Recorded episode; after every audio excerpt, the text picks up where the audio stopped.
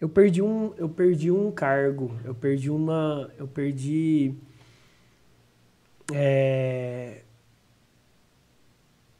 eu era supervisor, eu era gestor de call center da TES, que eu fui contratado, eu tinha 150 pessoas que se reportavam a mim, e eu por imaturidade pessoal e profissional, eu me juntei muito a eles. Eu queria, no meu íntimo, eu queria ser considerado o melhor gestor, mais gente boa, na hora da baladinha, do happy hour, do churras, me convida. É o André, o Ortiz, velho. É o Ortiz. Eu consegui tudo isso. A necessidade de ser aceito. Oh, eu consegui. E, e eu era imaturo, solteiro, e um monte de atendente também bonitinha. Então não preciso nem falar mais o buraco ainda, né? Eu só tô colocando a pontinha do iceberg.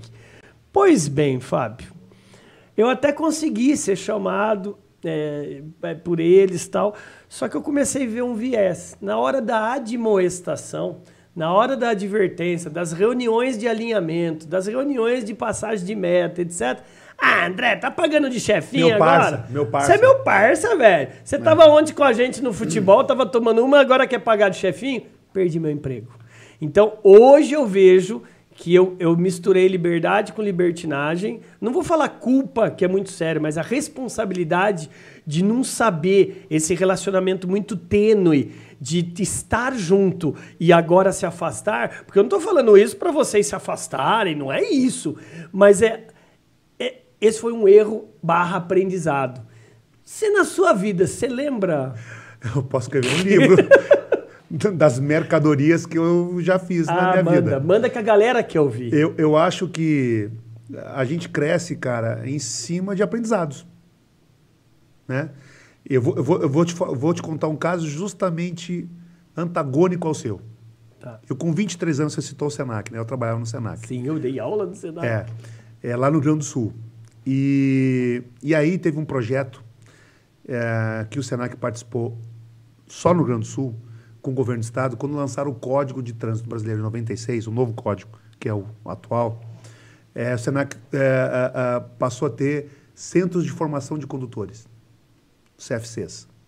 Sim. Tá? E o Senac montou 16 centros de formação de condutores. E deu para um louco de 23 anos ser o gestor do canal. Eu fui o diretor-geral.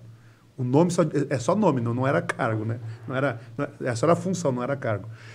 Uh, cargo equivaleria a um gerente, né? Mas porque a, a, a, nomenclatura vinha do Detran, que é o cara responsável pelo CFC e tal, diretor-geral. Eu cuidava de uma unidade, mas as outras reportavam para mim. Isso em Porto Alegre? Isso em Porto, Porto Alegre, é.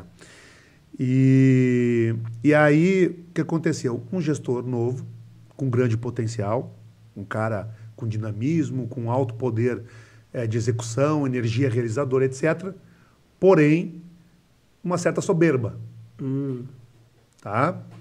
É, no sentido assim, eu que sei, e eu acho que o caminho é esse. Ah, começou bom. Eu sou tão novo e já tô aqui. Já tô aqui, entendeu? Eu sou o P das galáxias. Ah, não, pode, não sei, acho que não pode falar palavrão aqui, né? mas vocês entenderam. Né? É que é um canal cristão, tá? Exato. Tanto, né? independentemente que os meus convidados, eles ele será, ele, é, eu sei que ele é cristão, mas assim, é, aqui esse podcast, se você é CEO que está nos assistindo a gente e, não que, vai falar. e quiser tomar uma, uma aguardente, uma cachaça, uma cerveja, a gente faz depois do podcast. Podcast tem bastante coisinha ali no frigobar para vocês, mas aqui é um... É, Toma uma aguinha. Vocês entenderam, né? Vocês entenderam. Mas eu achava que era o cara das galáxias, né? Então, é, é, dificuldade de ouvir as pessoas, entende? E você, é muito... é filho, você é filho único? Não. Eu sou o quarto de cinco. Você apanhou muito seu pai? Apanhou? Levou uns. Meu pai nem tanto, mas da minha. Você falou em apanhar, eu é. desmontei tudo aqui, Giló. Do meu pai, eu, eu, eu, eu, a minha mãe se separou cedo, mas eu me lembro de uma boa, umas boas chineladas dele.